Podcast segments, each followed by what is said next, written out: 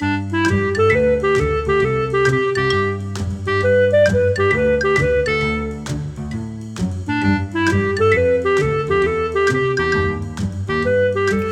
你好，我是培佑，欢迎你收听培佑的阅读笔记。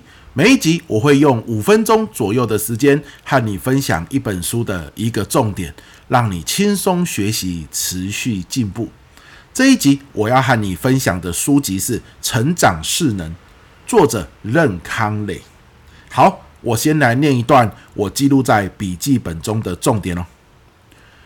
大多数人总结自己的成功经验时，语言模式都是我做了这个，我又做了那个。总结的重点主要在成果上，而不是达成成果的过程所遇到的各类问题、挫折及应对方式。这样的成功经验往往难以复制。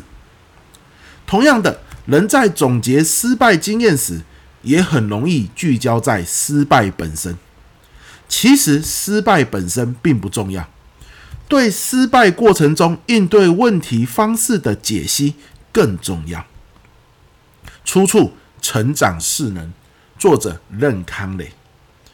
我的心得，我认为这跟《原子习惯》这本书提倡的概念很雷同。我们该关注的不是结果，而是过程。对的习惯和做事方法，自然而然会带着我们达成目标。换句话说，如果目标没有达成，要把检讨重心放在往目标前进的过程中，我们的做事方法有哪些需要调整的地方？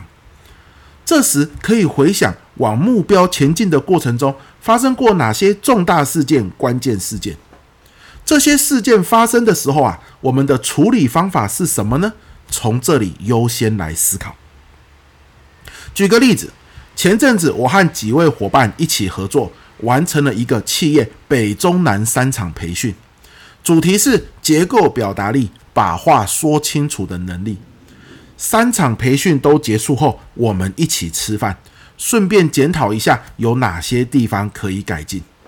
伙伴们边吃饭边看回馈单的内容，高兴地说：“哇，学员写的回馈心得都很正向诶。”而且回馈分数也都很高诶，大家吃饭越吃越高兴。我意识到这样的检讨没有意义，效果很有限。于是我就问大家：这次能够得到学员如此正向的回馈，是因为过程中我们做对了哪五件事呢？大家瞬间就安静了下来，开始边吃边动脑思考。紧接着，大家纷纷提出自己的看法。总结下来还不止五件事哦。我们总结出了课程会成功的九个关键元素。于是我接着说：“那我们下次再对企业培训时，是不是这九个关键元素都要持续把握住，就有很高机会可以再次得到学员的满意回馈呢？”大家想一想，纷纷回答：“是这样，没错。”于是，我们就赶紧把这九个关键元素记起来，下次再接企业培训课程时，一定要记得运用上。紧接着，我又问大家，这次课程有没有遇到哪些重大事件，或者我们没有预期到的事件呢？大家又陷入一阵安静的沉思，然后开始分享一些原本没有预期会发生的事件。我们紧接着讨论，下次再遇到，我们可以如何处理，让效果更好。透过专注在过程中的省思，这次的检讨聚会才算是真的有实质效果。如果只是单看回馈表分数和学员回馈意见，可能我们就错失了许多宝贵的资讯了。所以啊，专注在过程啊，这个是不容易的，因为我们。